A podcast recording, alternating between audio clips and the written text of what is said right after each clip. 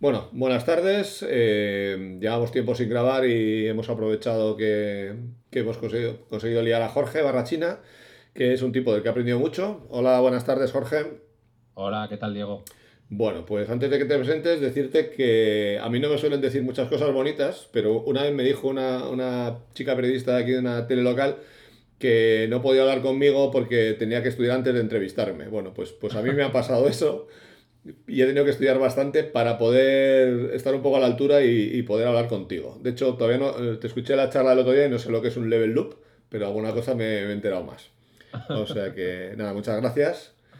Y nada, preséntate y cuenta un poco.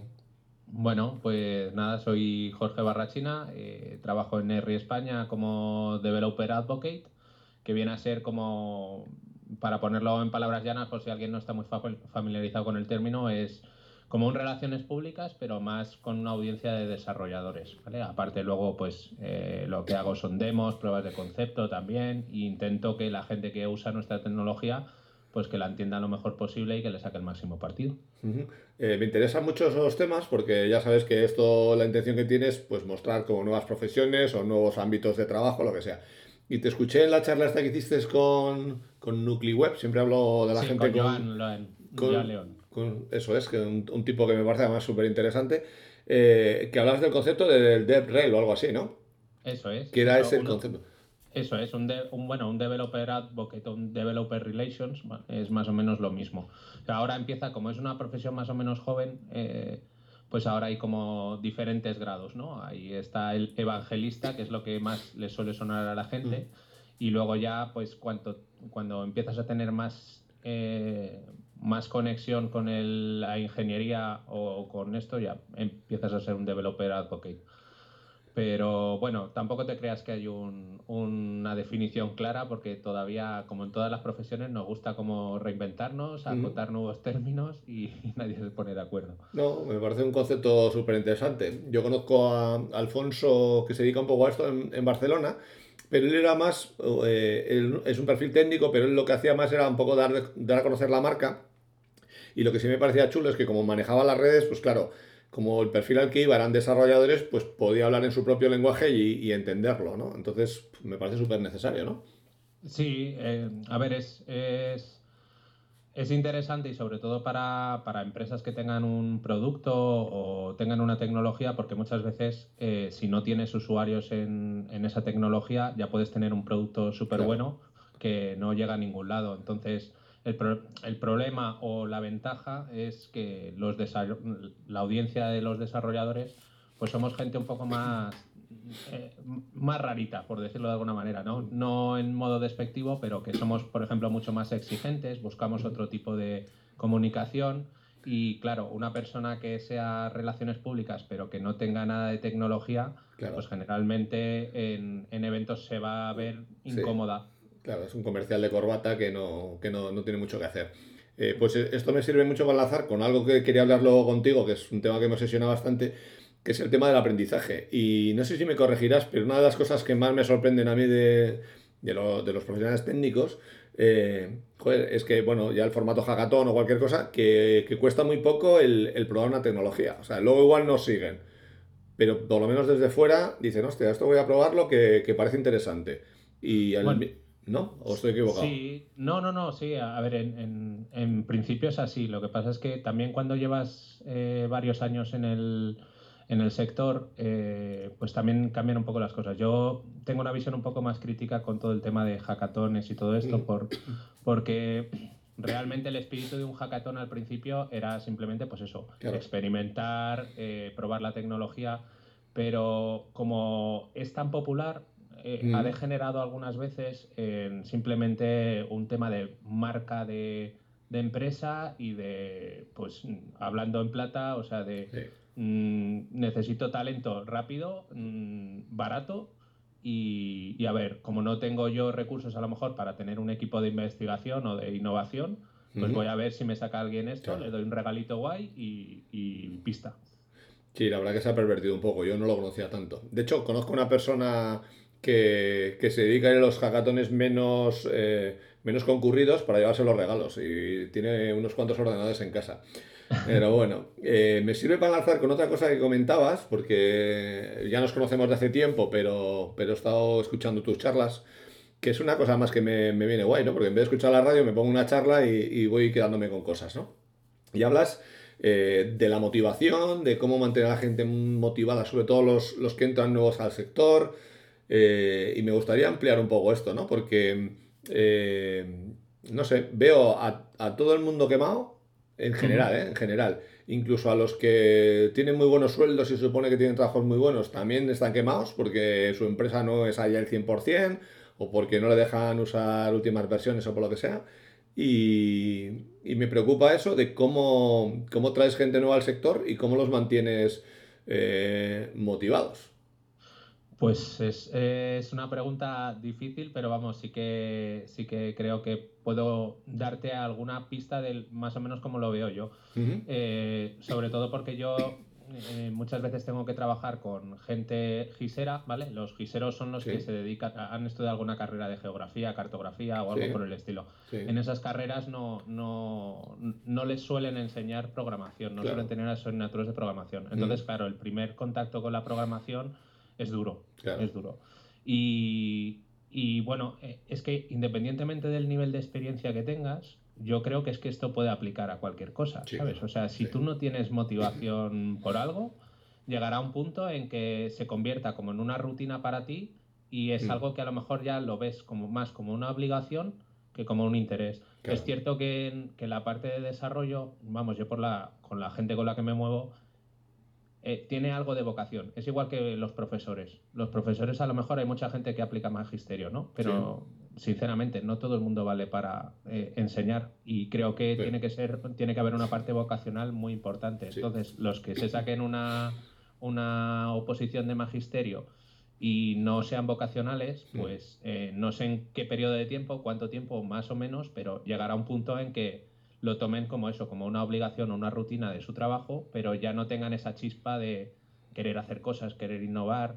Y ya te digo que no, no es tan ajeno a, o sea, no es tan específico de este sector. Yo creo que es aplicable a todas las facetas de la vida. No es cierto. Eh, yo siempre digo que, porque a mí me encanta el tema de la formación, eh, que ser profesor puede ser el mejor trabajo del mundo o el peor trabajo del mundo. O sea, y lo puedes pasar realmente mal. Y yo pensaba que, un programador o un técnico, un developer o como lo quieras llamar, si no tenía vocación era imposible, porque me parece tan complejo y hay que dedicarle tanto esfuerzo de manera continuada que no es me saco la carrera de abogado y me pongo a trabajar, sino que ahí empieza todo.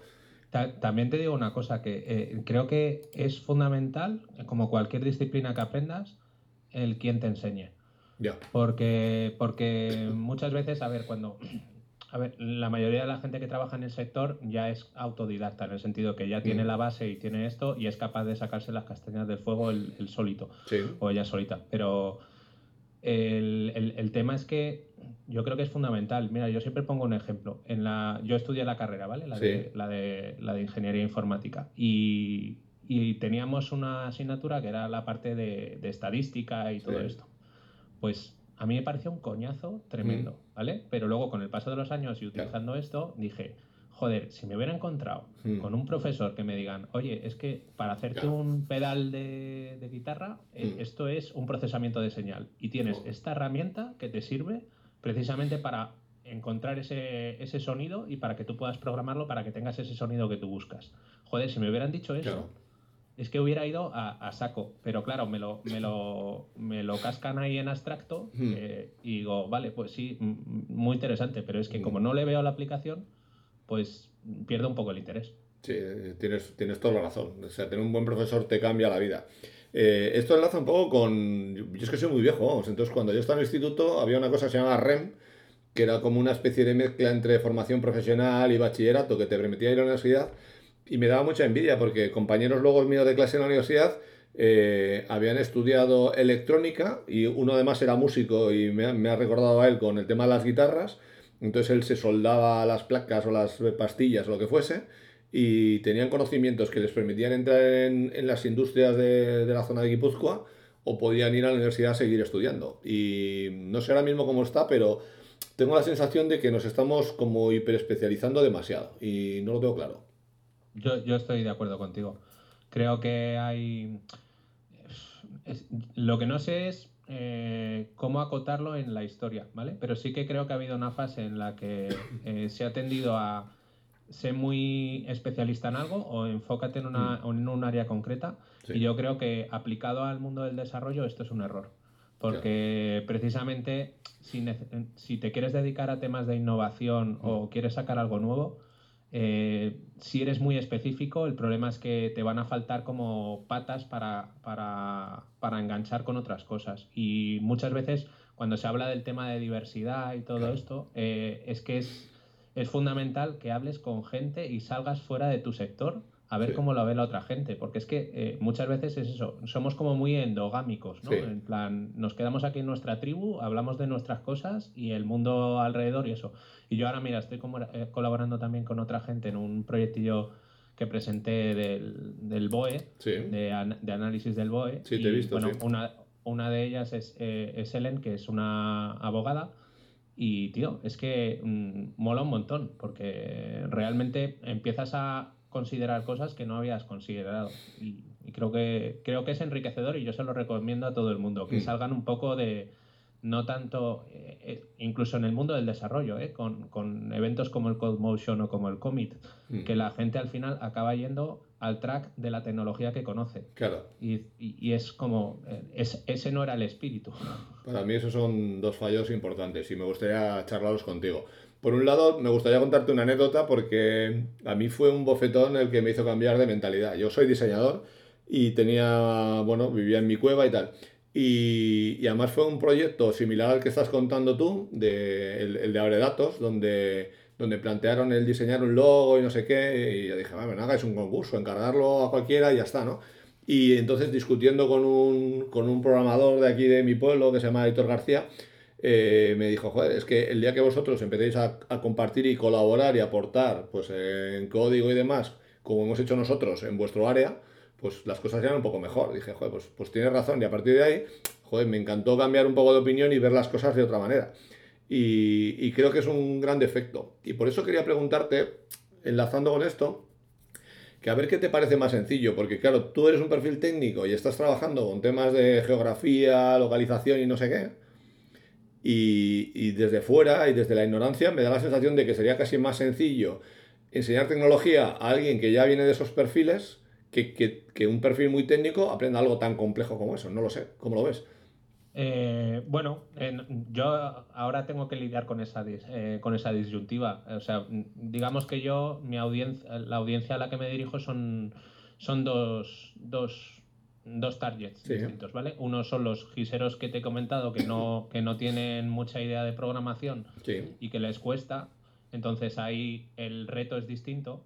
Y luego tenemos la otra parte, que son gente que se dedica al desarrollo pero que no sabe nada de GIS. Claro. Eh, lo que pasa es que aquí hay condicionantes externos. Por ejemplo, en el mundo del desarrollo tenemos la suerte de que eh, en, relativo los sueldos que se, que se cobran en el mundo del desarrollo, comparándolos con cualquier otro sector, están muy por encima. O sea, un junior mm, al final, eh, sin nada de experiencia, puede llegar a cobrar lo mismo que alguien con cuatro años de experiencia en otro sector. Hmm. Y entonces eso es un gap muy difícil porque si el propio sector de GIS tampoco paga tanto como cualquier empresa de desarrollo, y, el problema es que la empresa de desarrollo es que apunta tantas cosas, ¿sabes? Te puedes dedicar a temas de bases de datos, a temas de, programación pura y dura, de business logic, a, a, cualquier otra cosa. Entonces, como hay tanta demanda también, es muy complicado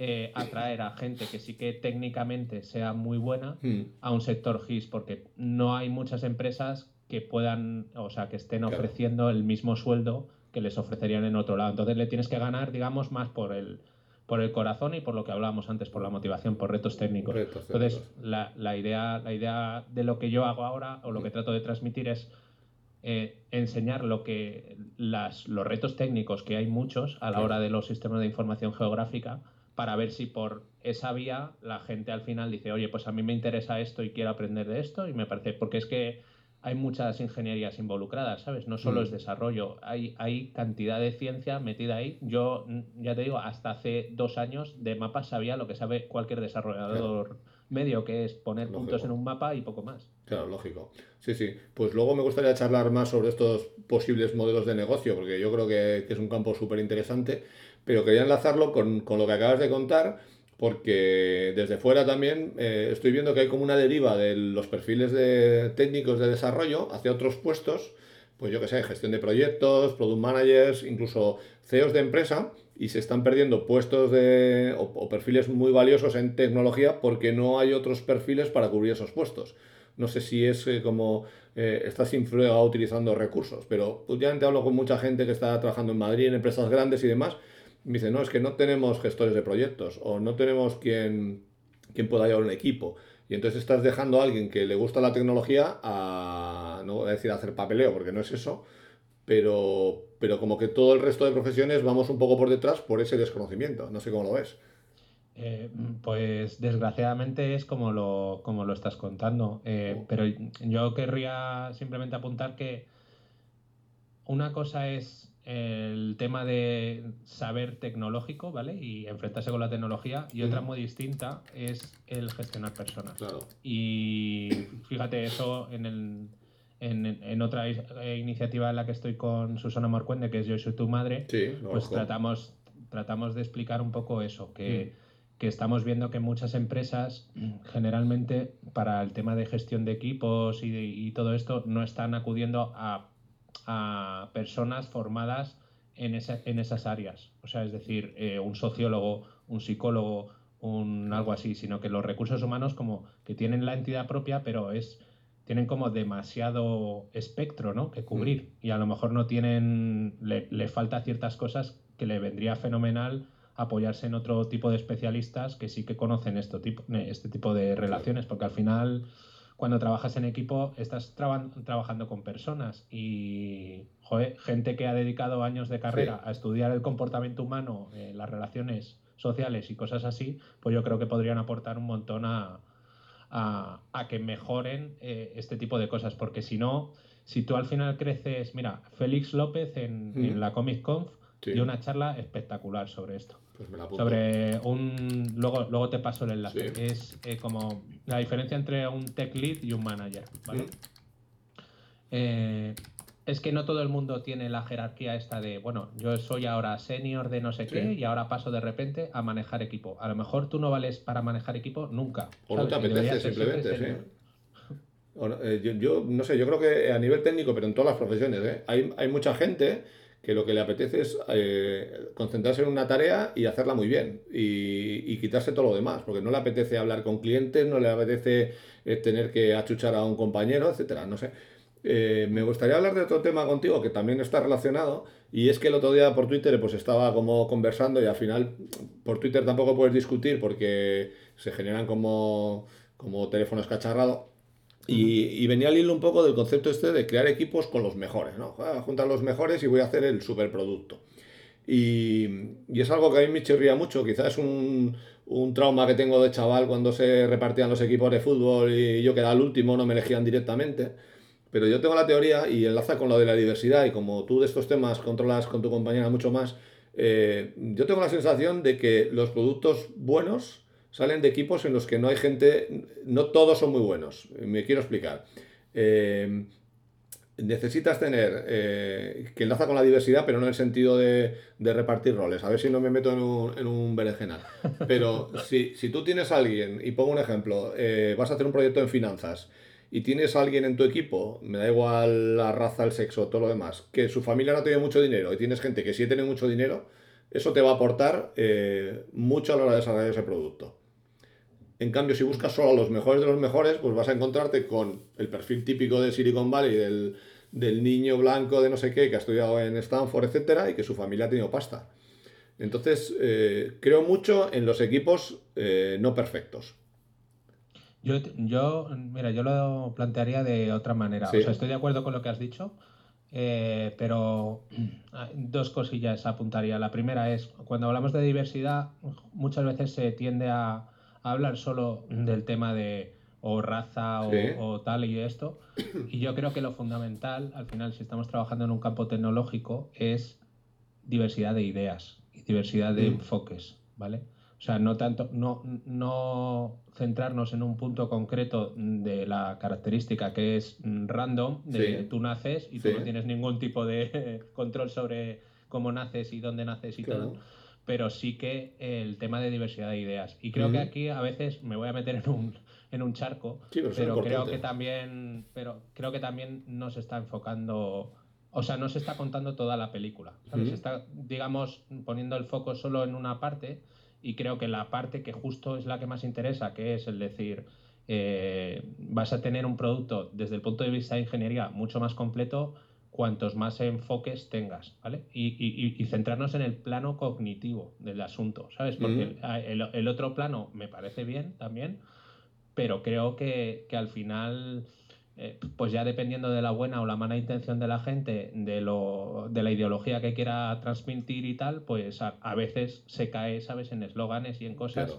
con las que yo pues últimamente, si te digo la verdad, ya empiezo a estar un poco cansado de, escucharlo. Que digo, oye, que la gente diga lo que quiera, pero yo también soy libre de dejar de escuchar cierto tipo de cosas. Sí, sí, claro, claro, claro. Pero no sé, es que hay cosas que me chirrían, pero que tampoco quiero discutir así muy vehementemente.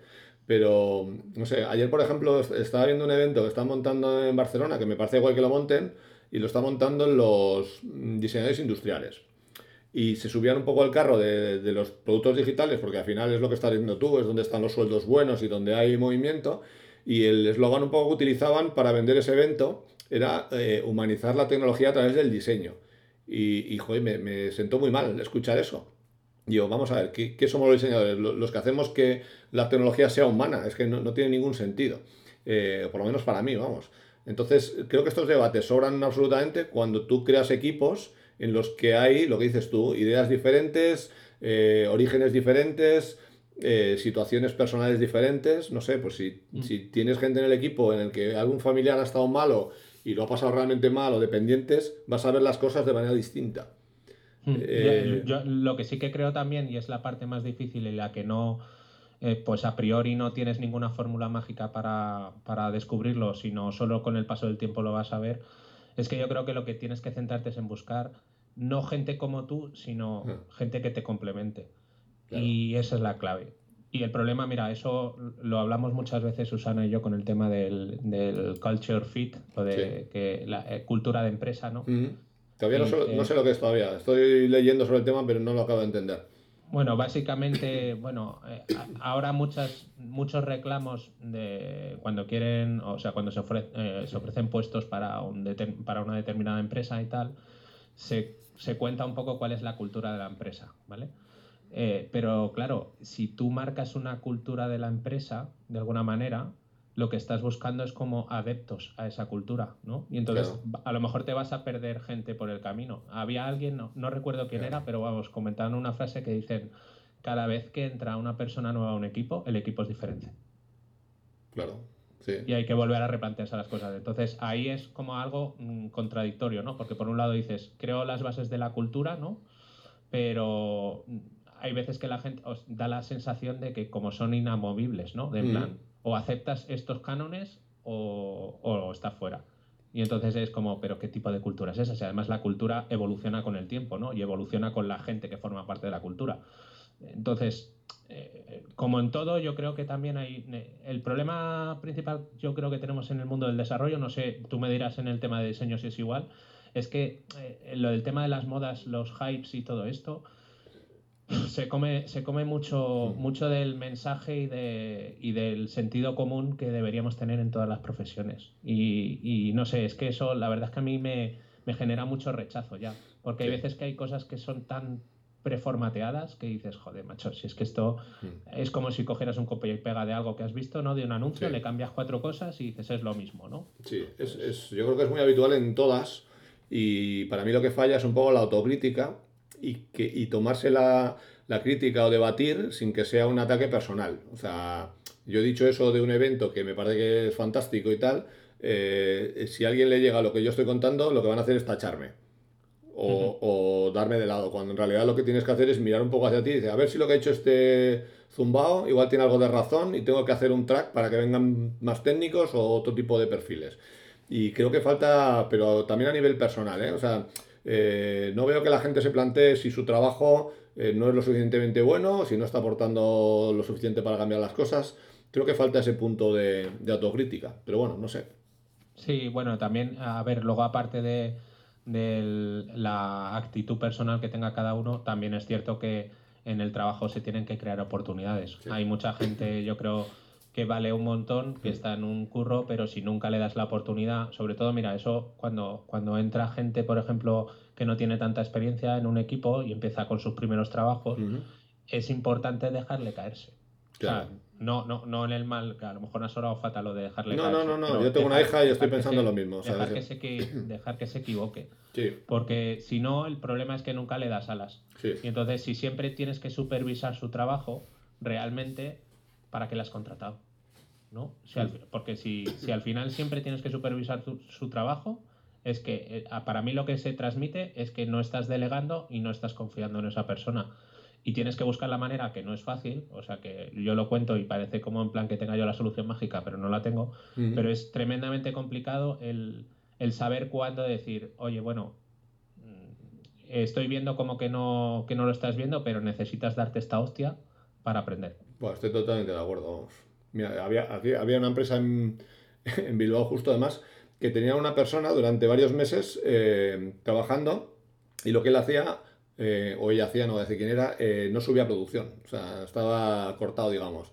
Entonces yo creo que muchas veces son problemas de comunicación y enlazan con lo de autocrítica que hablábamos antes, de, de ver dónde se falla, de tomarse las cosas bien, de saber cambiar el modus operandi, digamos, no sé. Eh, yo eso lo echo muchísimo de menos. Y a ti, Diego, te hago yo una pregunta a ti. ¿A ti no te cuesta, joder, tú ya llevas mucho tiempo trabajando y tal? A mí lo que me parece realmente difícil y, y yo sigo pensando que tengo que mejorar es que cuando crees que tienes la sensación de que tienes ya cierto control, ¿no? O dominas algo, joder, lo de encajar la, crítica o algo que estás. O sea, yo me ha pasado muchas veces. O sea, que me he engorilado en algo, ¿sabes? por, por, como por la inercia de decir, joder, pero si esto lo tengo súper claro.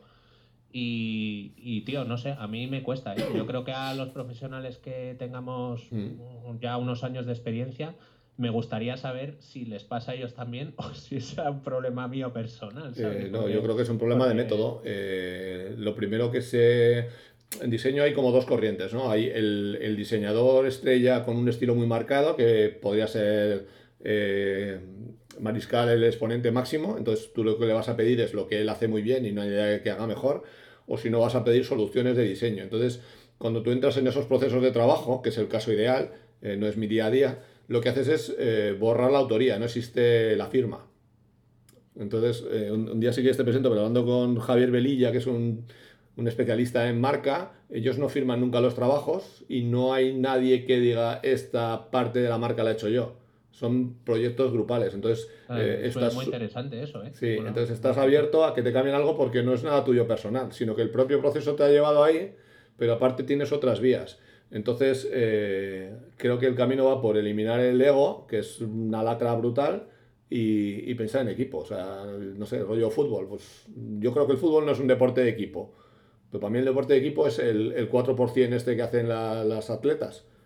Que todo el mundo da lo que puede, uno hace en 11 segundos y la otra chica correrá en 8.50, pero, pero todo hace el proceso. Entonces, pues si uno se cae, han perdido todos. Porque la marca no vale para nada. No vale he metido 200 goles este año y tú te has dejado meter goles y por eso hemos perdido. Entonces, eh, yo suelo escuchar bastante y creo que las empresas que funcionan y las que pueden escalar y hacer proyectos gordos son las que se quitan esa parte de, de autoría personal. ¿Y, cómo es? A ver, yo eso estoy totalmente de acuerdo contigo, pero ¿cómo lo ves tú? Porque eso en empresas, vamos a decir, pequeñas, en el sentido de poca gente, hmm. lo veo factible, tío, pero cuando ya sube en escala, al revés. ¿eso cómo, cómo lo gestionas? Al revés, hablando con Javier, que, que, es un tipo, ojalá te lo pueda presentar un día, pues es un tipo como muy cerebral, eh, pues, pues él y su mujer, que son los socios, espero que no se enfade por contar estas cosas, porque es admiración sin más, eh, ellos que son, digamos, los profesionales más reputados, son los que no tocan el trabajo de base, o sea, ellos no diseñan. Ellos hacen preguntas incómodas para que la gente que trabaja en el equipo se replantee las cosas. O sea, no le dice que algo está mal ni que algo tiene que cambiarlo, sino que le plantea las preguntas. Oye, ¿tú crees que esto va a funcionar bien en un determinado eh, ambiente con poca iluminación? Y entonces el propio eh, trabajador es el que le da una vuelta con su equipo. Y luego he visto cosas muy interesantes que aquí igual son muy difíciles de probar, pero empresas totalmente desatomizadas en el que el jefe de proyecto mañana puede ser eh, una parte del equipo, entonces se van invirtiendo los roles. Y creo que por ahí va también la historia, ¿no? Que no tengas una estructura vertical, sino que, sea como más atómica, ¿no? Como el modelo este de vas creando componentes, pero, pero hoy tomas una función y dentro del siguiente proyecto tomarás otra. Creo, creo, que hay muchos caminos para, hacer ese tipo de historias. Igual es llevar un poco el formato ese de Open Space a la empresa. Pero en lo que hablaba con, él es que, de hecho, el problema es eh, el escalar. O sea, que un estudio que, se basa un poco en ese tipo de trabajos necesita hacerlo de esta manera para poder hacer proyectos grandes, para, no morir de éxito y que no haya eh, una persona clave que es la que hace toda la, imagen gráfica y si no, no sale adelante sí, es parecido, ¿eh? que en desarrollo es un poco igual. O sea, el, tema, la figura ¿no? del bombero, ¿no? Sí. De el día que se te vaya eh, esta persona de la empresa, está jodido porque, porque está asumiendo una parte que solo conoce esa persona. claro. Aquí hubo un proyecto, cambiando un poco de tema, pero que igual es interesante, eh, un proyecto aquí a nivel de País Vasco se llama Conexiones Improbables, que, que trataba de coger un artista y meterlo en la industria precisamente para eso, para forzar que alguien que no está acostumbrado a metodologías de trabajo entre ahí un poco como elefante en cacharrería y puedan sacar nuevos productos.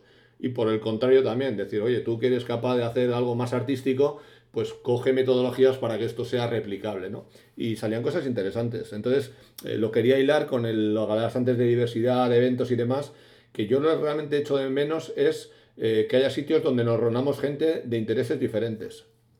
Sí, yo lo, yo lo, lo echo mucho de menos. Antes que hemos estado comentando fuera de micro un poco que eso, que, que yo ya al final, pues ya son muchos años yendo a eventos y todo eso y a veces mm, ves siempre las mismas caras que mola, o sea, cuando son además gente que no ves muy a menudo, pues casi eh, muchas veces vas a los eventos más por ver a la gente esta que, y por coincidir con ellos que, que un poco el, el, el programa que haya o tal. Pero, pero yo lo he hecho muchísimo de menos. Y.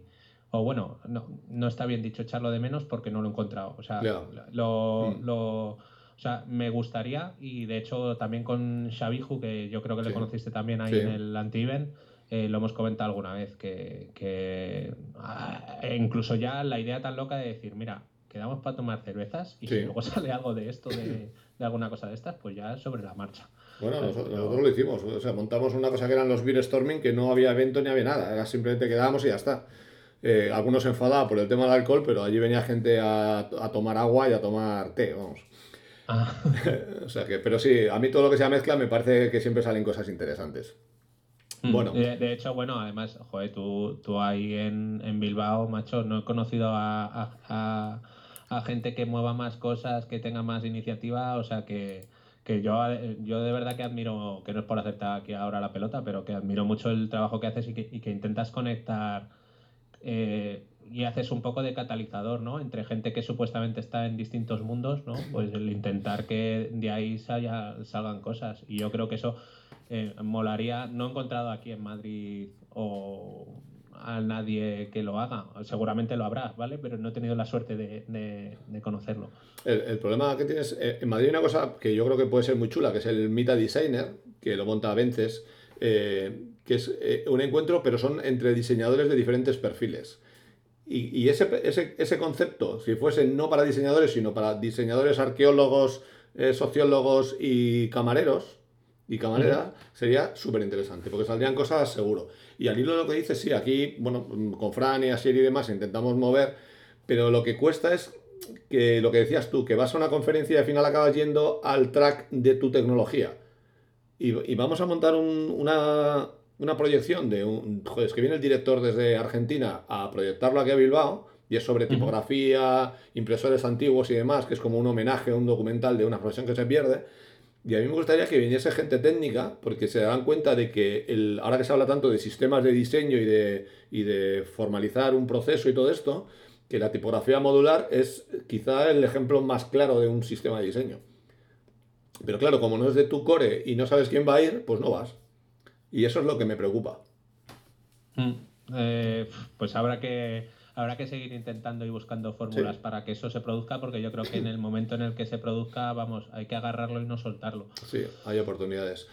Bueno, antes de, para no alargarnos mucho, hay un tema que yo no quiero dejar porque me interesa mucho, que es todo el tema de, de Argis, de los mapas y demás. Y, y te pongo un poco antecedentes porque tampoco sé nada, pero hace como tres años o así vino Alberto Cairo a, a San Sebastián a dar una masterclass porque hay, hay un posgrado de visualización y de análisis de datos en la universidad y nos dio una masterclass brutal. De hecho, la tengo grabada por ahí y cuando me la piden, como me dejó grabarla, la suelo compartir.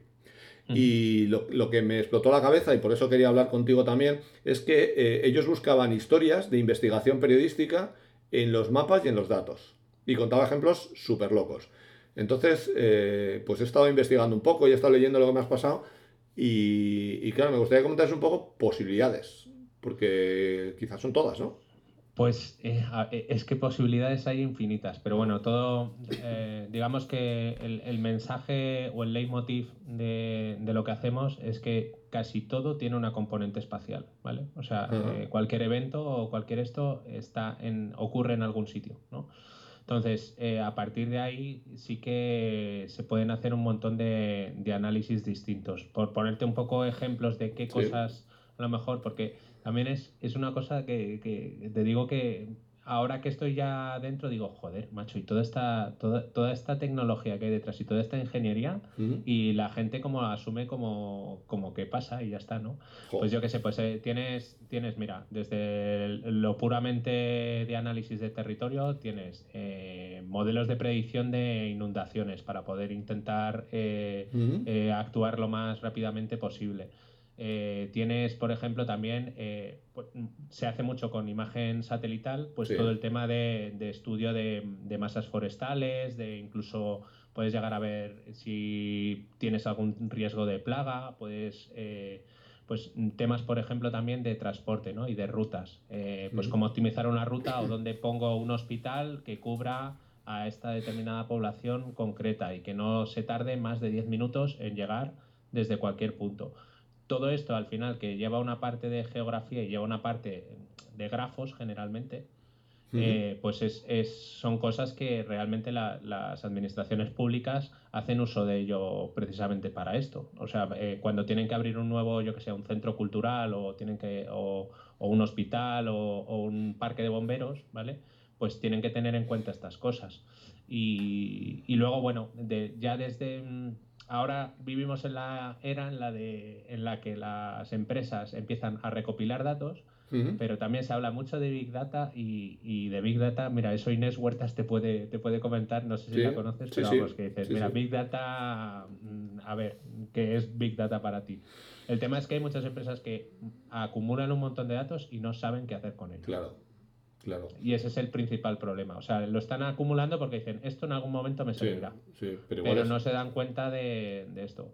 Eh, mira, aplicado por ejemplo al diseño, hay, una, hay un caso de uso también para el tema de sistemas de información geográfica que es eh, para, un, para una, eh, una publicidad que vayas a poner, una valla publicitaria a lo mejor en una calle, pues ver, incluso analizar el flujo de gente que pasa, más o menos, y en qué, para saber cómo tienes que orientar la, la, campaña de publicidad o por dónde va a venir más gente, por dónde lo va a ver más gente. O sea, llega hasta ese punto. O en logística, el calcularte la ruta teniendo en cuenta por dónde entra el camión, para que entre de culo o no entre de culo, ¿sabes? Para rascar tiempo, ¿sabes? A la hora de, de gestionar una flota.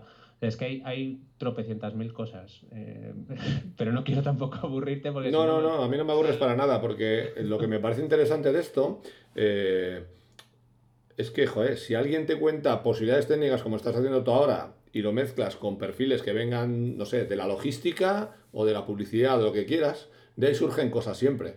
O sea, siempre cuento la anécdota de, de Neko Hacha, yo no sé si te la he contado. No lo sé, a ver. en, Ecoacho es un cocinero de los más prestigiosos que hay jóvenes, de los que hay en el País Vasco, de los mejores, ¿no? A nivel de, de innovación y demás.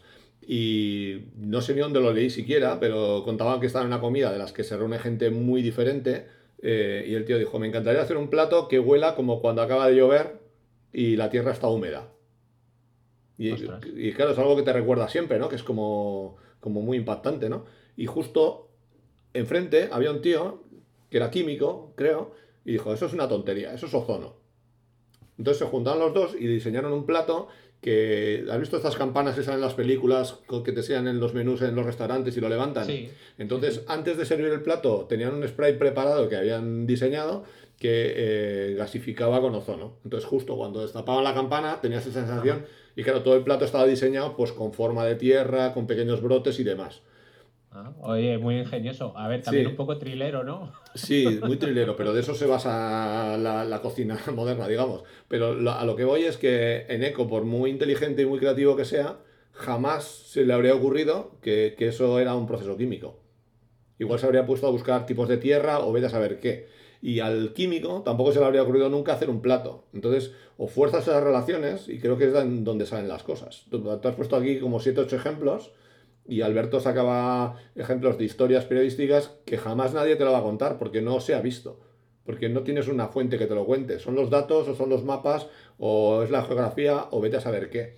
Entonces, eh, luego también te diría una cosa, que últimamente también estoy yo bastante involucrado en tema de, de, mm. información y de datos. Sí. Eh, eh, es serio, yo creo que la gente no se no recapacita en el cómo se pueden manipular los datos y, que un, o sea, una misma, unos mismos datos te pueden contar historias radicalmente distintas. Hmm. Y creo que aquí sí que como sociedad en general fallamos un poco en eso. O sea, damos por hecho una información, eh, vemos un gráfico y ni nos llama la atención que no esté linkada a la fuente, hmm. ni, que esté explicada la metodología, ni nada. Y, evidentemente dirás, bueno, pues oye, gente con a lo mejor con, con, formación universitaria que sí que esté más acostumbrada a esto, pues a lo mejor sí le puede llamar la atención, pero la gente que no haya estudiado hmm. eh, alguna ingeniería o algo, pues a lo mejor no. Pero es que de verdad, o sea, no sé, tío, yo ya estoy en un grado de paranoia de en plan, es que cada vez que veo una noticia es como alerta y mil ojos, porque, pero porque, porque es que no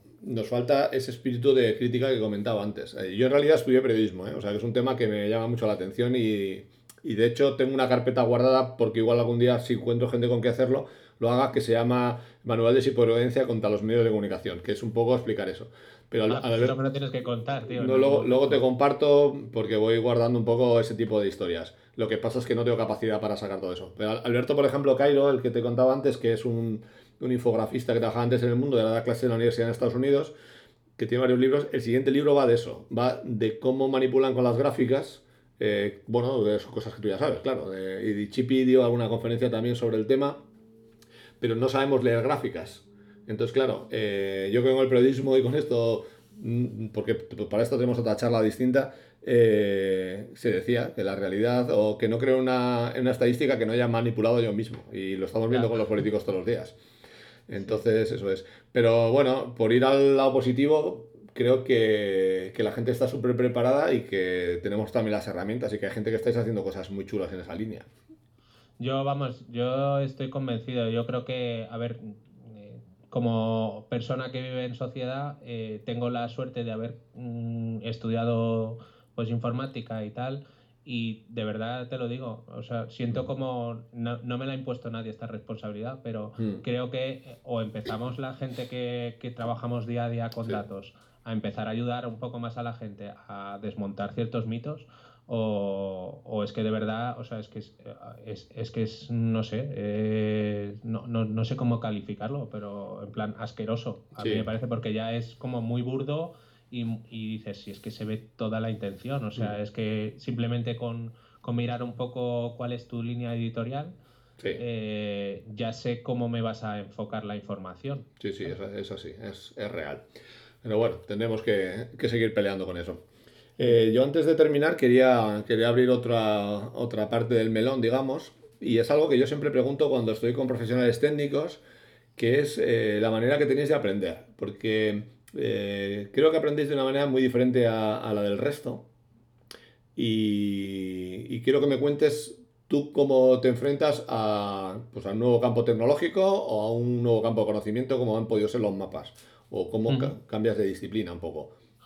Pues, a ver, yo no... Eh, yo en principio es que soy muy, muy curioso, o sea, por naturaleza, y entonces el, el, principalmente el problema que tengo es que tengo demasiadas cosas en la cabeza, o sea, de, que veo o, acumulo un montón de información, yo, vamos, yo me considero como un diógenes digital, ¿sabes? O sea, que, que, cojo un montón de cosas, pero realmente mm, tampoco te creas ni que tengo un método ni nada por el estilo. Yo generalmente como funciono es de la siguiente manera. Yo veo una cosa y, una tecnología en concreto o algún tipo de esto. Y entonces automáticamente vendo eso, me vienen a la cabeza otras cosas. ¿sabes? Entonces ya lo que hago es intentar ver cómo lo puedo enganchar. ¿Sabes? Pero siempre lo veo como si fueran como piezas y esto es un puzzle, ¿sabes? De, de ostras, pues de aquí puedo sacar esto y para que esto de aquí eh, me pueda lo pueda utilizar en esta otra pieza, pues tengo que hacer tal, tal y pascual. Pero generalmente al final lo que tiro, lo que tiro es eso, a, ir complementando cosas. No, digamos que no es un aprendizaje dirigido en el sentido de eh, me interesa esto, voy a saco con esto. Mm. No, es más, primero me surge el podría conectar esto con esto y luego ya veo, a ver, pues para hacer esto en concreto, ¿qué hay por ahí? Y ya empieza a investigar un poco. Luego, lo que sí que mm, con, los años un poco vas aprendiendo a filtrar y a discernir ciertas cosas en tecnología que no tienen ni pies ni cabeza. Claro. Bueno, pues lo que acabas de decir eh, es bastante más diferente de lo que se suele usar en otras secciones. Yo siempre pregunto, y me corriges ahora si no, pero una cosa que me choca mucho cuando hablo con, con profesionales técnicos es que, si, por ejemplo, por, por simplificarlo, con un lenguaje de programación, lo que hacen es eh, se lanzan a hacer un proyecto directamente, solo teniendo los conceptos básicos de cómo es la estructura de un lenguaje. Y luego van viendo cómo pueden aplicar con ese nuevo lenguaje eso, pero ya están haciendo el proyecto directamente.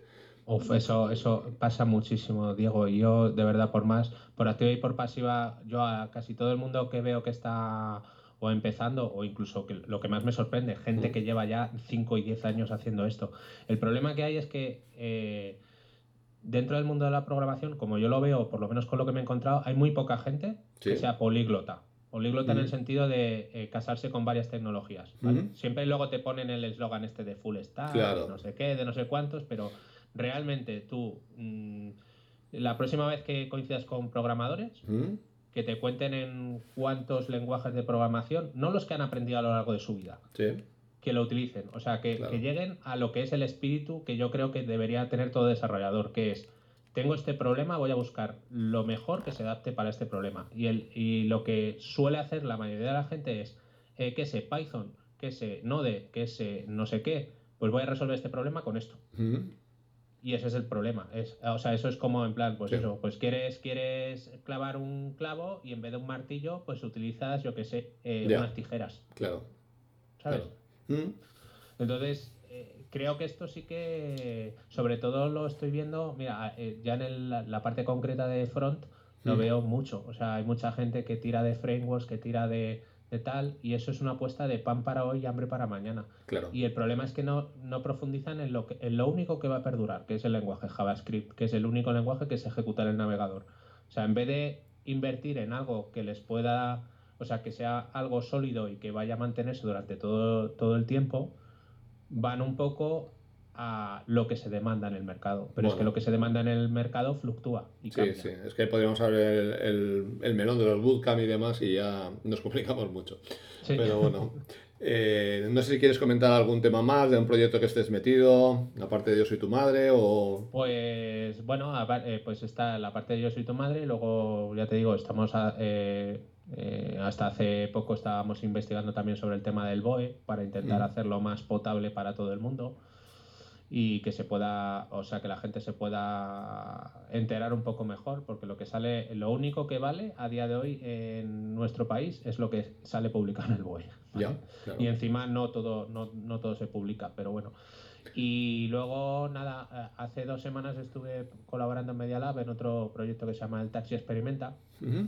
y, y, tengo que decirte lo que volvíamos, o sea, volvemos a lo de antes, a lo de conocer a gente fuera de tu ámbito, ¿no? Sí.